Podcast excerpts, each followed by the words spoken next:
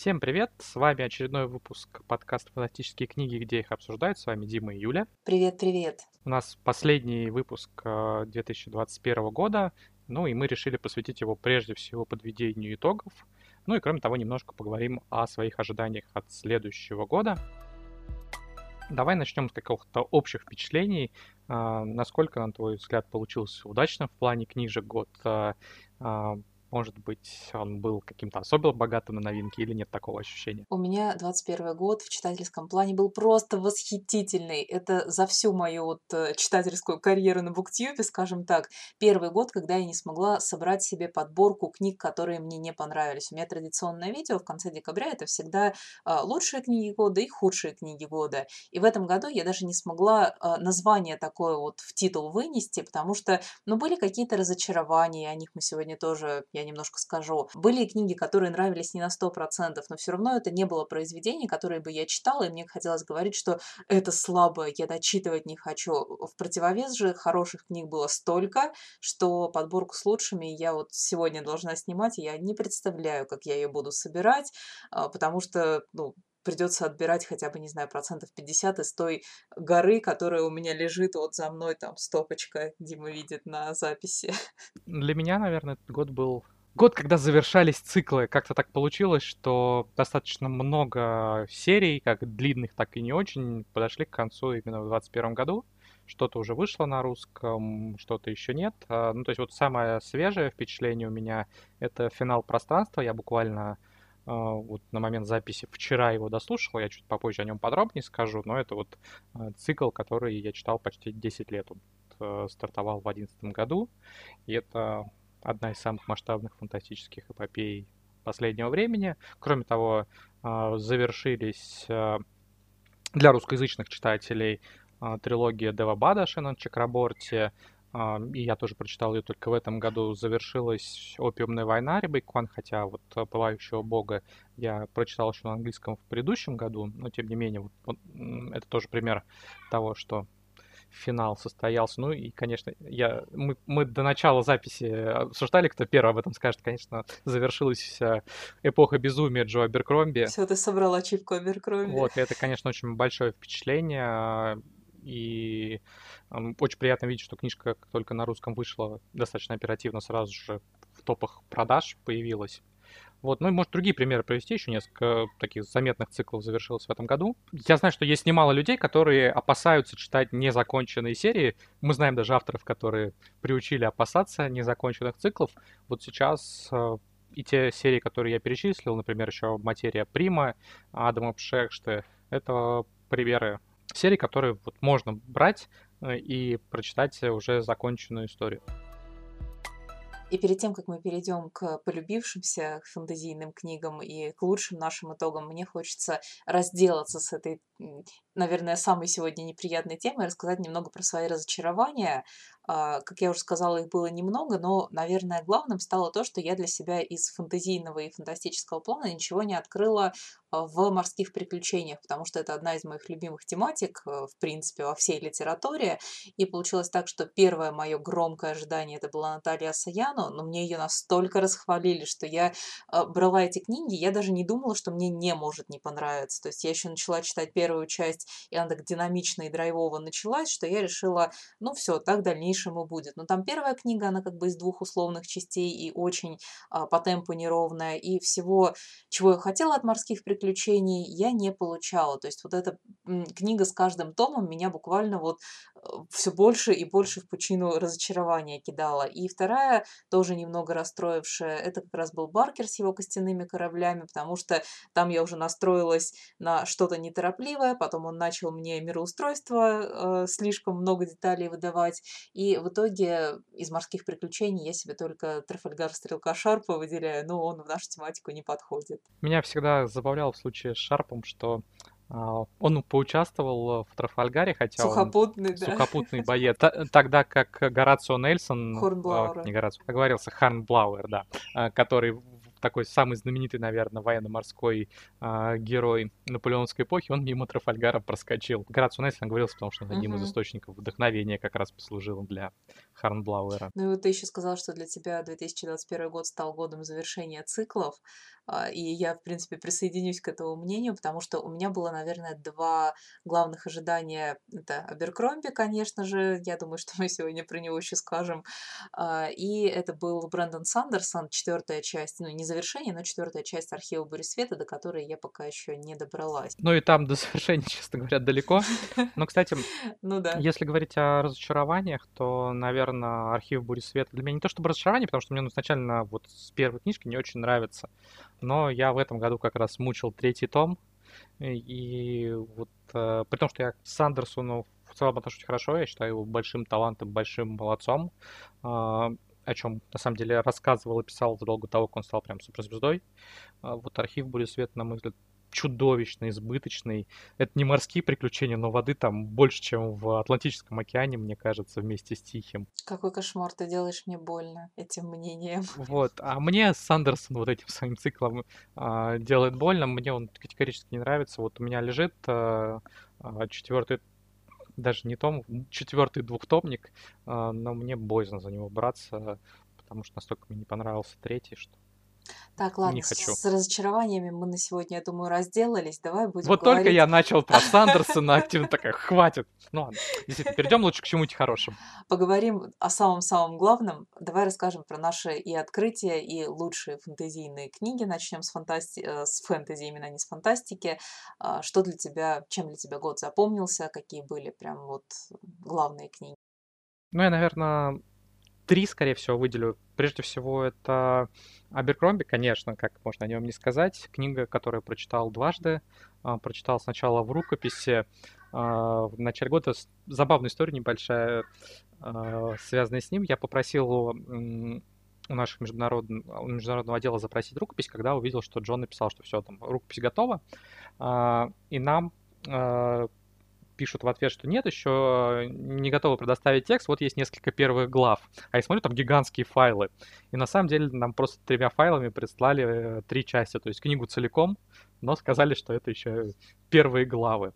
А, и я буквально вот проглотил в начале года и потом перечитал, э, когда у нас был готов перевод, в начале осени оба раза книга и захватывала, и дарила массу эмоций. И Аберкромби мне делал больно, но уже в таком а, эмоциональном смысле, когда э, с персонажами, которые тебе дороги, интересно, происходит что-то не очень хорошее, а у Беркромби всегда так, это не обязательно смерть, Беркромби скорее любит помучить персонажей, чем их убивать. А, но, конечно, мудрость стал подарила много эмоций, в том числе и таких, когда тебе, ну зачем так, ну Джону, можно же как-то... Нельзя, ну, по крайней мере, в случае с ним.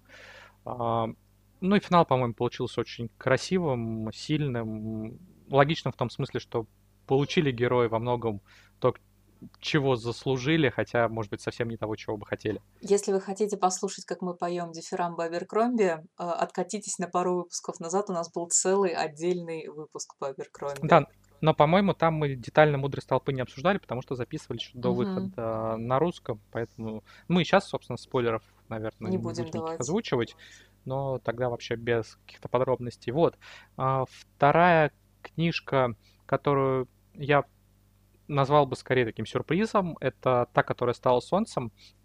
Мне попался ее отрывок э, на одном из зарубежных э, блогов.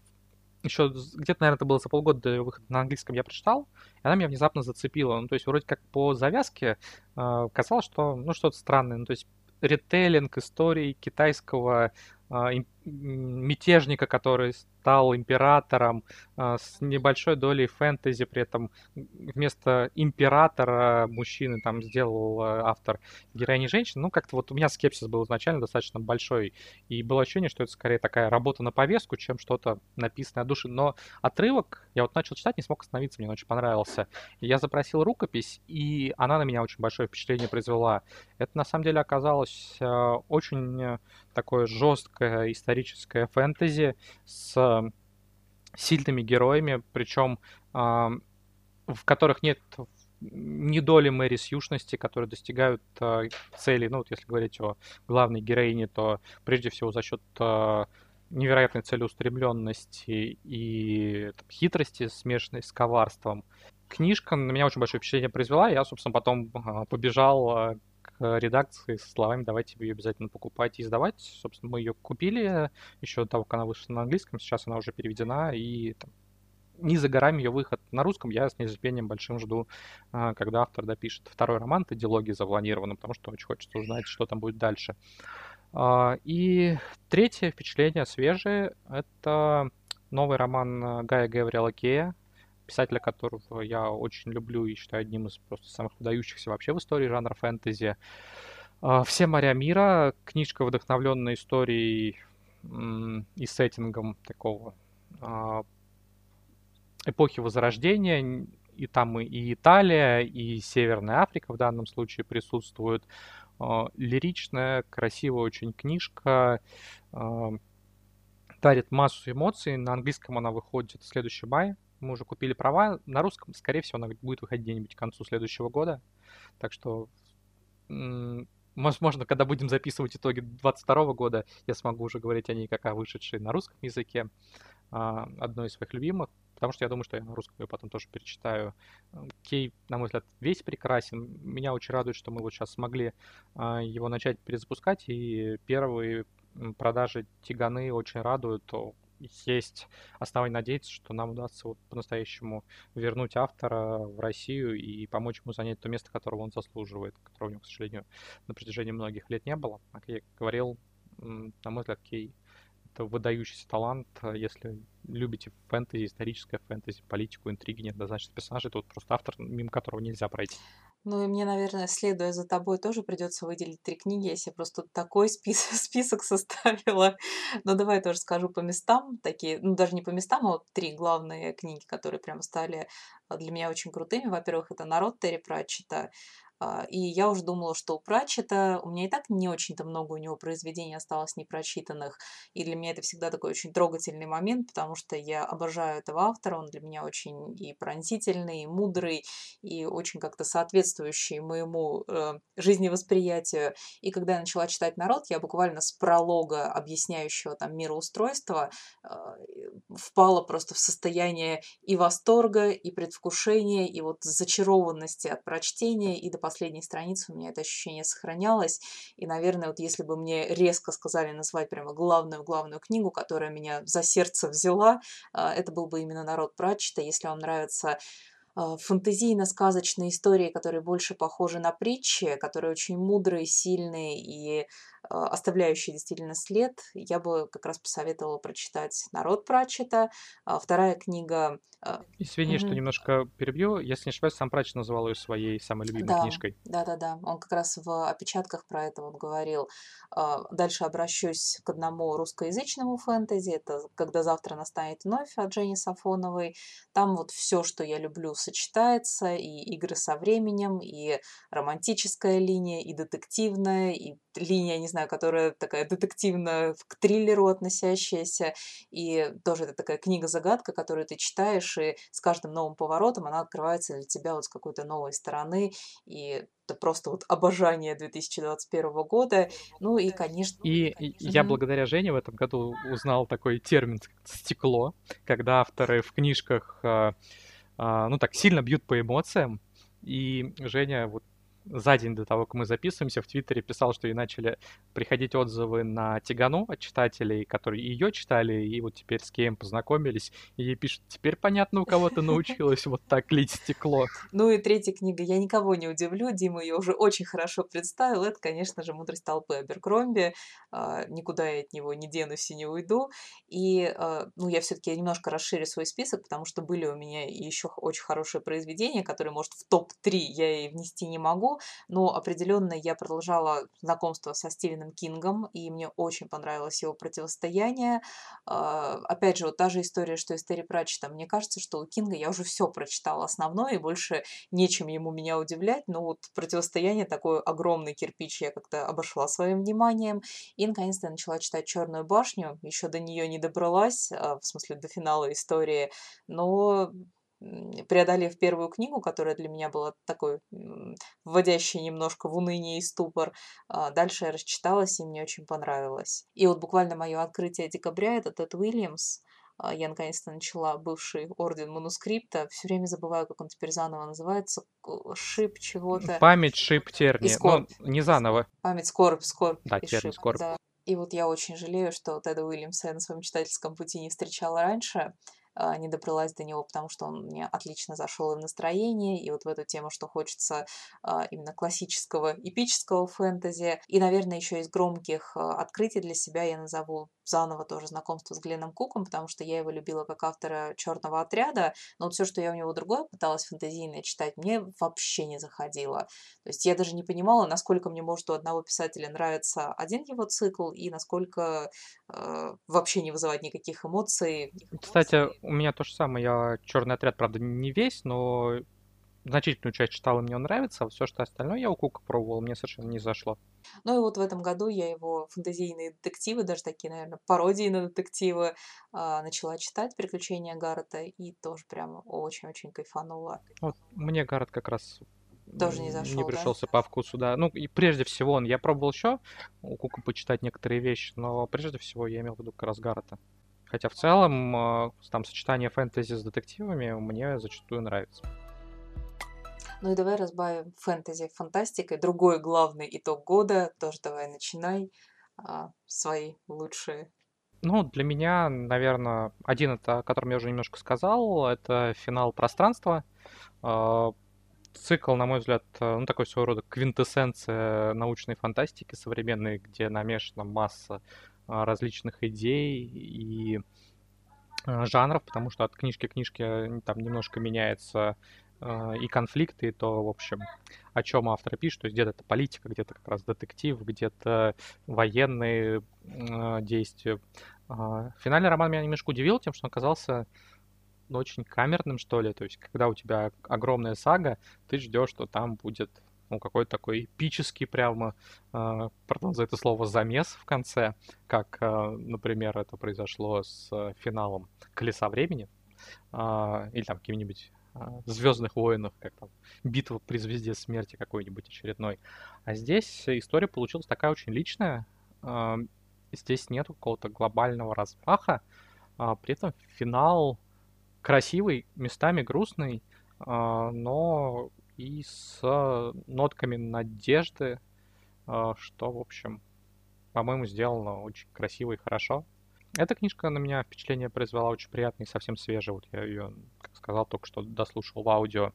А, ну, еще отмечу Кристофера Рокио. Это такой молодой достаточно автор, который пишет э, космическую оперу. Отчасти, ну вот у меня аналогия до сих пор не проходит, которая появилась, когда еще первый роман читал.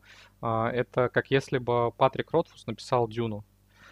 Стиль а, Ротфуса, повествование от первого лица, а, очень метафоричная книжка с обилием аллюзий, а, при этом ну вот такое феодальное космическое будущее, где ну, много достаточно в плане сеттинга вещей, перекликающихся с Дюной.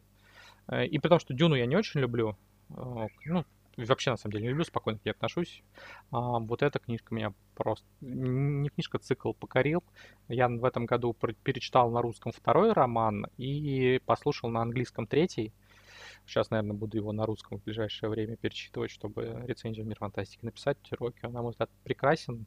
Он, как мне кажется, не получает э, того внимания читателей, блогеров, которое заслуживает. Как мне кажется, чуть ли не главное открытие вообще в, по крайней мере, жанре космической оперы за последние... Ну, вот со времен Кори, на самом деле, ничего более яркого я в этом жанре не встречал, так что если любите космическую оперу, обратите обязательно внимание на Кристофера Рокио. И он, кстати, пишет еще быстро, что большой бонус для э, многих читателей, которые не любят ждать продолжения, он стабильно выдает по книжке год, в следующем вообще э, две книжки обещает. Присоединюсь к твоим лучшим. А, и у меня фантастика, которую, наверное, нельзя назвать особыми новинками, но для меня главной фантастической книгой года стала «Дюна». Я наконец-то прочитала ее от и до, и это было великолепное путешествие. А вот каждый раз, когда я беру что-то из классики фантастики, особенно середины прошлого века, у меня вот в голове не укладывается, насколько это остается актуальным, насколько это здорово читалось. Но я не думаю, что Дюна сейчас нуждается в каких-то очень больших там представлениях и, может быть, даже рассказе о сюжете, но это действительно было очень здорово, и я жалею, что так поздно добралась до этой книги. Вторым громким открытием стали «Дети времени» Адриана Чайковски. А, это история о том, как пытались переселить человечество, но кое-что пошло не по плану, и разумной расой стала раса вообще не гуманоидная. Не буду приоткрывать, наверное, кто там оказался в главных ролях, но там очень здорово рассказывается и о переселении человеческого сознания, вернее, переделывании человеческого сознания в искусственный интеллект, и вот вся эта в целом тематика искусственного интеллекта здорово раскрывается, и э, насколько человеческий разум как бы может э, при попадании в другую среду и в другое тело по-другому себя вести, по-другому развиваться. Там э, интересный мир, интересная планета получилась. И, наконец, третья моя книга — это «Вселенная Боба», тоже, наверное, ее можно записать не только в лучшие, но и в громкие открытия, потому что я начинала как-то без особых ожиданий. Но это очень и легкое произведение, и в первую очередь э, напомнившее мне «Марсианина» Инди Уэйра, может, там не по сюжету, но вот по легкости прочтения, и потому что все-таки это является именно научной фантастикой. А, и с... по отношению к герою к жизни, да, да, кажется, да, потому что да. он такой жизнерадостный, что ли, он польз... использует какие-то свои знания, ум, чтобы решать проблемы и в том числе знания на ниве фантастики. То есть я смотрел Звездный путь, и я оттуда что-то подчеркну, что мне позволит решить мою проблему в, ну, там, условно, в реальном мире. И еще одна ссылочка на наш предыдущий выпуск. У нас есть отдельный выпуск про искусственные интеллекты. Обязательно послушайте, если интересуетесь темой. И мы перейдем э, от лучших книг еще к громким открытиям. Тебе есть чего добавить по фэнтези и фантастике? Ну, я бы... Или ты все в лучшем? Я бы, на самом деле, отметил книжку, которая у нас будет выходить в следующем году, Кристоф Хэтфилда. Я думаю, что Многие его могут знать э, как автора, во-первых, нонфикшена. Руководство астронавта к жизни на Земле он написал. Это вообще, мне кажется, один из самых известных астронавтов в современности, потому что он активно ведет себя в соцсетях. А, прославился, когда записал кавер на Дэвида Боуи Space Oddity на а, борту МКС. И он написал фантастический триллер, ну такой, фантастики там не очень много, а, она прежде всего скорее альтернативная история, потому что он рассказывает про э, экспедицию Аполлон-18. Э, в реальности программу свернули, и это Аполлон перестал летать. Э, здесь Аполлон э, летит к Луне, но не с теми задачами, которые у него были в реальности. Соответственно, вот есть элементы фантастики с точки зрения того, что это на самом деле не происходило, но фантастики очень немного потому что там нет каких-то технологий, которых не существует в реальности, нет э, инопланетян э, или чего-то подобного. И это как раз книжка, которая во многом по атмосфере похожа как раз и на марсианина, и, может быть, на гравитацию. То есть это э, борьба с э, проблемами, которые возникают при подготовке к космическому полету уже во время космических полетов. Это автор, э, стремящийся к реализму и достоверности. При этом, ну, Хэтфилд, он был в космосе три раза. Он руководил представительством НАСА в э, звездном городке в России. Ну, то есть человек, который космос, космические корабли знает, ну, как, наверное, мало кто в мире. И что, собственно, чувствуют люди, которые находятся в космосе, сталкиваются там с какими-то проблемами. Так что написано прям с большим за ним делом. Были некоторые опасения, связанные с так называемой клюквой, потому что все-таки там есть элементы холодной войны, противостояния Союза и Соединенных Штатов, но автор жил в России, хорошо к нашей стране относится, и вот он избежал этого при том, что конфликт есть, но вот никаких э, перегибов или э, карикатурного изображения России или русских э, в книжке нету, поэтому я с очень большим удовольствием ее прочитал и э, жду момента, когда, собственно, она выйдет на русском. И другая книжка, которую я читал совсем недавно, э, это автор э, будет выходить э, на русском впервые, зовут его Ричард Свон, скорее всего, под названием «Королевская справедливость». Это такое фэнтези, вполне, на мой взгляд, адекватно на Западе называют приключениями с фэнтезийного судьи Дреда. То есть э, главный герой — это человек, который э, наделен практически безграничными полномочиями в том, чтобы поддерживать закон, он обладает некоторыми магическими способностями, и расследуя очередное дело, он оказывается э, втянут ну, такой калейдоскоп интриг политических, интриг, которые могут, в принципе, угрожать всему государству. Книжка на меня тоже произвела очень приятное впечатление, и сам герой интересен, и детективная составляющая классная, и как раз вот как, пример того, когда прочитал роман и хочется сразу взяться за продолжение. На английском книжка выходит в начале года. Я вот не уверен, в переводе она уже или нет, но мы ее уже точно анонсировали, и я думаю, что относительно не за горами выход на русском языке. Так что я бы, наверное, вот эти книжки отметил. Ну, ты прям так по новинкам громким прошелся. У меня главные сюрпризы и открытия опять касались супер старых книг, которые, мне кажется, все любители э, фэнтези уже прочитали. Во-первых, меня очень удивили отблески Этерны, от которых я ждала какого-то эпического размаха и больше фэнтези, а получила скорее э, исторический роман. Вернее, в первую очередь, наверное, исторический, околоисторический роман. Даже не знаю, как этот жанр правильнее охарактеризовать.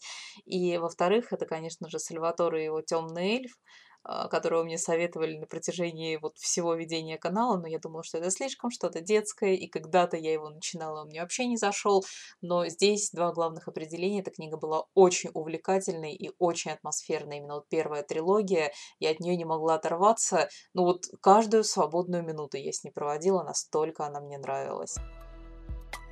Ну и давай, наверное, немножко поговорим от того, о том, чего мы ждем от следующего года, какие книжки у тебя вот списки прочесть обязательно при первой возможности. Ты мне напомнил в начале этого видео, когда я сказала про морские приключения, я начну с книги, которая очень, в двух словах про нее буквально скажу, а, которая относится к морским приключениям, но в следующем году начинается переиздание цикла Сесила Скотта Форестера про а, приключения Хорнблауэра, и когда я узнала эту новость, я просто по потолку ходила, настолько я по нему соскучилась, и у меня есть, а, по-моему, издательство «Вече», что ли, их издавала последний раз, типа, 13-14 год. У меня есть несколько оттуда книг, но мне категорически там не нравилось оформление. А, и я прям, когда увидела новое переиздание, там еще, по-моему, художником занимается оформлением, который вот Шарпом тоже занимался. Ну, Сергей и... Шикин. Да-да-да, я все время забываю, как его зовут, мне очень стыдно. А, и саксонскими хрониками обожаю его кар- картины, работы, арты. Они мне даже на заставке на телефоне стоят, стоят периодически, а, настолько нравятся в двух словах, обещала в двух словах и развернула. Но для меня фантазийными, ладно, главными ожиданиями является Косинок Брома, которого обещали вроде выпустить в конце этого года, но все еще он в предзаказе висит. А, иллюстрированный «Лунный ветер» Женя Сафонова рассказала про него буквально вчера или позавчера, и это одна из двух моих ее любимых книг, а, история, с которой у меня вообще началась любовь к автору, и я очень-очень жду этого переиздания. А, и еще жду переиздания Джо Хилла. Я не уверен, что мы на момент выхода подкаста уже объявим, но для тех, кто нас слушает, скажем, да, что мы будем переиздавать всего Хилла. А, я все равно у себя уже сказала, что без деталей да. на переиздание. Ну, ну, ну я вроде тоже без деталей пока, но да, постепенно выпустим всего Хила, так что может. Кстати, очень классном оформлении. Моя очередь, да, да про ожидания? Да, давай. Ну, во-первых, ты упомянул отблески Этерны. А, я их люблю нежно с момента даже не, никогда они начали выходить. Я их читал еще а, в рукописи до того, как красно на красном было опубликовано. Так что у меня это ожидание финала очень-очень а, долгое. Я надеюсь, что очень скоро смож, смогу и я, и все поклонники цикла узнать, чем история заканчивается. Так что очень жду эту книжку и э, экранизацию. Я надеюсь, что она удастся. Ну вот пока то, что я видел и в плане отношения создателей к материалу, и в плане каких-то фото, видео, э, вселяет в меня ну, такой очень большой оптимизм но остальные у меня какие-то ожидания связаны скорее с э, новинками, которые на английском выходят. А, я говорил, что я прохладно отношусь к архиву Бури Света Сандерсона, но мне очень нравится его вселенная Мистборн, в частности, цикл «Двурожденные». И в конце а, следующего года, в ноябре, а, должен выйти четвертый финальный роман этого цикла. Соответственно, мне очень хочется с ним ознакомиться. Будет в следующем году две книжки Кристофера Роки, опять же, которого я упоминал, и э, я не буду ждать их выхода на русском языке. Ну, то есть, как только они появятся на английском, вот э, я их сразу собираюсь прочитать. Э, один из тех авторов, вот есть некоторое количество, там, Аберкромби, Кей, например, такие, а, которые, когда появляется их новая книжка, я вкладываю все остальное и а, берусь читать их. Вот а, он для меня стал таким же автором. Плюс пока эта книжка, по-моему, не имеет э, четкой даты выхода, но, скорее всего, она должна в следующем году выйти. Это финал Возрожденной империи, Дэвин Мэтсон, четвертый роман. Вот цикл, которому я отношусь с очень большой любовью и симпатией. Мне кажется, что Мэтсон один из самых ярких молодых авторов э, фэнтези, особенно такого фэнтези с неоднозначными героями, с большим количеством политики, с малым количеством магии. И первые три романа произвели небольшое впечатление, соответственно, я очень жду четвертую книжку, ну, причем, наверное, у меня будет возможность ее прочитать еще до официальной публикации, если агенты поделятся с нами рукописью. Кстати, надо запросить, может быть, уже она есть.